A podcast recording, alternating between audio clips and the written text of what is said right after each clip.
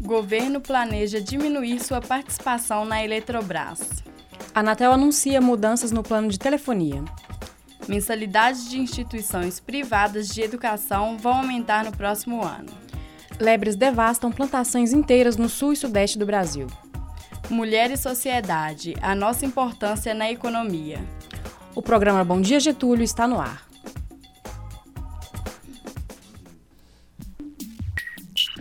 Economia. Governo planeja diminuir participação na Eletrobras em 2018, durante o processo de privatização da empresa. Informações completas com Nicole Gonçalves. No processo de privatização da Eletrobras, o governo planeja diminuir sua participação na empresa para menos de 40%. É o que foi anunciado ontem pelo ministro do Planejamento, Diogo Oliveira, durante encontro com empresários em Madrid, na Espanha. Atualmente, a União possui pouco mais de 60% da Eletrobras e controla a estatal, que atua no setor elétrico. Com a possível diminuição da participação, o governo perderia o controle acionário da Eletrobras, mas continuaria acionista da empresa. A União vai manter poder de veto em alguns assuntos estratégicos na Eletrobras, mesmo após a privatização da companhia, por meio de um Golden Share na empresa. O Golden Share é o mecanismo pelo qual a União, mesmo deixando de ser a controladora majoritária de uma empresa, tem o poder de definir políticas estratégicas da companhia em defesa de interesses nacionais. Outra decisão tomada pelo governo foi a de não vender diretamente suas ações na estatal, mas sim diluir sua participação por meio da emissão de novos papéis pela companhia. Segundo o ministro Diogo Oliveira, o governo deve diminuir sua participação na Eletrobras no primeiro semestre do ano que vem. Repórter Nicole Gonçalves. A Anatel anuncia mudanças no plano de telefonia. Para você que é consumidor do serviço de telefonia fixa, fique ligado. Ontem, a Anatel, a Agência Nacional de Telecomunicações, aprovou o reajuste tarifário dos planos básicos de telefonia, que inclui a assinatura mensal e os minutos das ligações locais e nacionais. Se você é cliente Oi, Sercontel, Claro e Algar Telecom pode ficar sossegado, pois as tarifas vão ser reduzidas. Agora, se você é cliente vivo, é bom saber que vai haver um aumento de 0,76%. Segundo a Anatel, o reajuste será publicado oficialmente logo mais no Diário Oficial da União. As empresas envolvidas vão ter que divulgar os novos valores em jornais de grande circulação e em seus portais dois dias antes da aplicação. Repórter Ana Flávia Barbosa. Agora são 8 horas, um oferecimento Chicana Futebol Clube. O reajuste na mensalidade de escolas e universidades particulares fica acima da inflação. Mais informações com Luana Dias. No próximo ano, parcelas de instituições de ensino particulares vão aumentar entre 4% e 8%. Mesmo menor que o reajuste de 2016, os valores ultrapassam a inflação, que, segundo o Índice Nacional de Preços ao Consumidor Amplo, IPCA, deve encerrar o ano em 3,8%. A legislação permite às instituições modificarem o valor do curso e da matrícula sem impor um limite de percentual. Essas variações levam em conta aumentos salariais de professores e gastos gerais.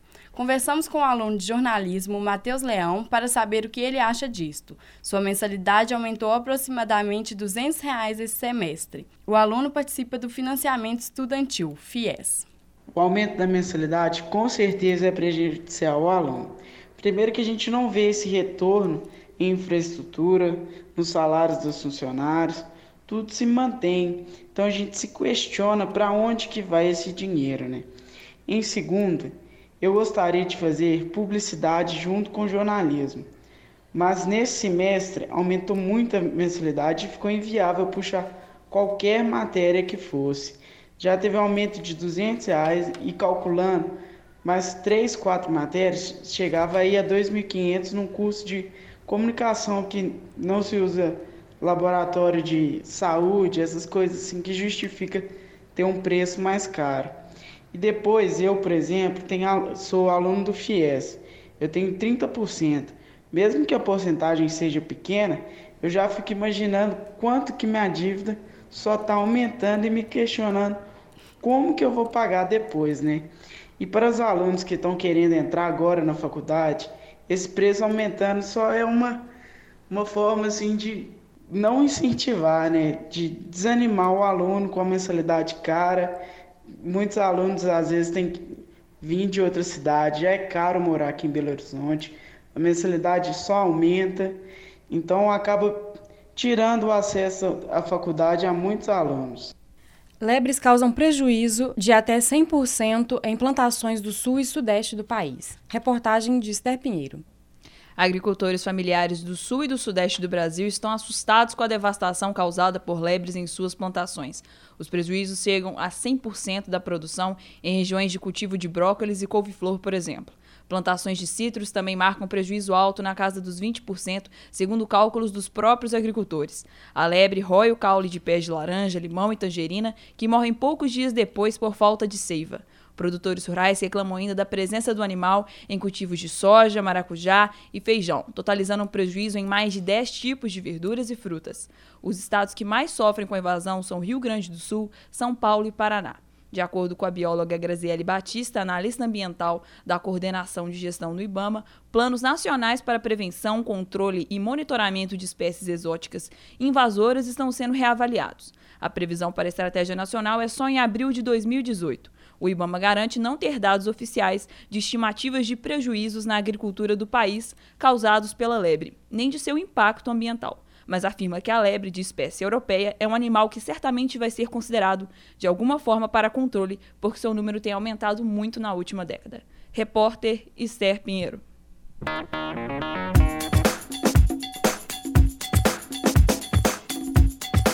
Está começando hoje a série de reportagens Mulher e Sociedade. São um conjunto de matérias que vão ser apresentadas nos próximos dias com o objetivo de retratar a mulher nos diferentes campos sociais. É um oferecimento de Opinião 10, dialogando coletivamente para emancipar. Série especial com Luciana Mendes. Muito além de analisar a flutuação de preço no supermercado e cuidar da casa, as mulheres são parte importantíssima da economia. Elas compõem metade da população mundial e, no Brasil, 40% dos lares são chefiados por mulheres, mas elas ainda sofrem com preconceito e desigualdade no mercado de trabalho. Um estudo feito pelo Instituto Mackenzie em 95 países demonstra que 28 trilhões de dólares seriam adicionados à economia global até 2025 se todos os países atingissem a plena igualdade econômica entre homens e mulheres. Isso representaria um acréscimo do PIB global quase equivalente às economias dos Estados Unidos e da China juntas. Esse impacto é calculado não apenas sobre a eliminação da diferença salarial entre gêneros, mas também a eliminação da subrepresentação econômica, política e das diferentes formas de violência contra a mulher. A pesquisa aponta que o ganho seria maior em países em desenvolvimento. No caso do Brasil, por exemplo, dar a opção da mulher continuar com sua carreira após ter filhos, sem ser prejudicada, geraria um aumento de 850 bilhões de dólares no PIB. Segundo Ângela Donágio, professora de Direito e pesquisadora da Fundação Getúlio Vargas, diversas evidências científicas demonstram que mulheres valorizadas na força de trabalho e na alta gestão das companhias geram maior inovação, melhores práticas em relação ao meio ambiente, além de apresentar maiores níveis de conformidade com a lei. Para ela, o valor de uma mulher no mercado de trabalho também tem reflexo na seleção de melhores talentos, pois no Brasil elas são maioria nas universidades. 12,5% das mulheres completam a graduação contra 9,9% dos homens. Por isso, o país perde talento quando as mulheres são desvalorizadas no campo profissional.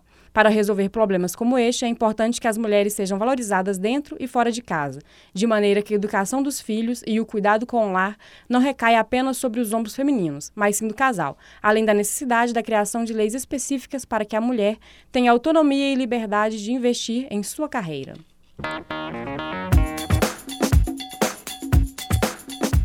E chegamos ao fim do Bom Dia Getúlio. Apresentação: Luana Dias e Luciana Mendes. Produção: Ana Flávia Barbosa, Esther Pinheiro e Nicole Gonçalves. Coordenação: Getúlio Nuremberg. Trabalhos técnicos: Clara Costa e Isabela Souza. Obrigado pela sua audiência e até a próxima.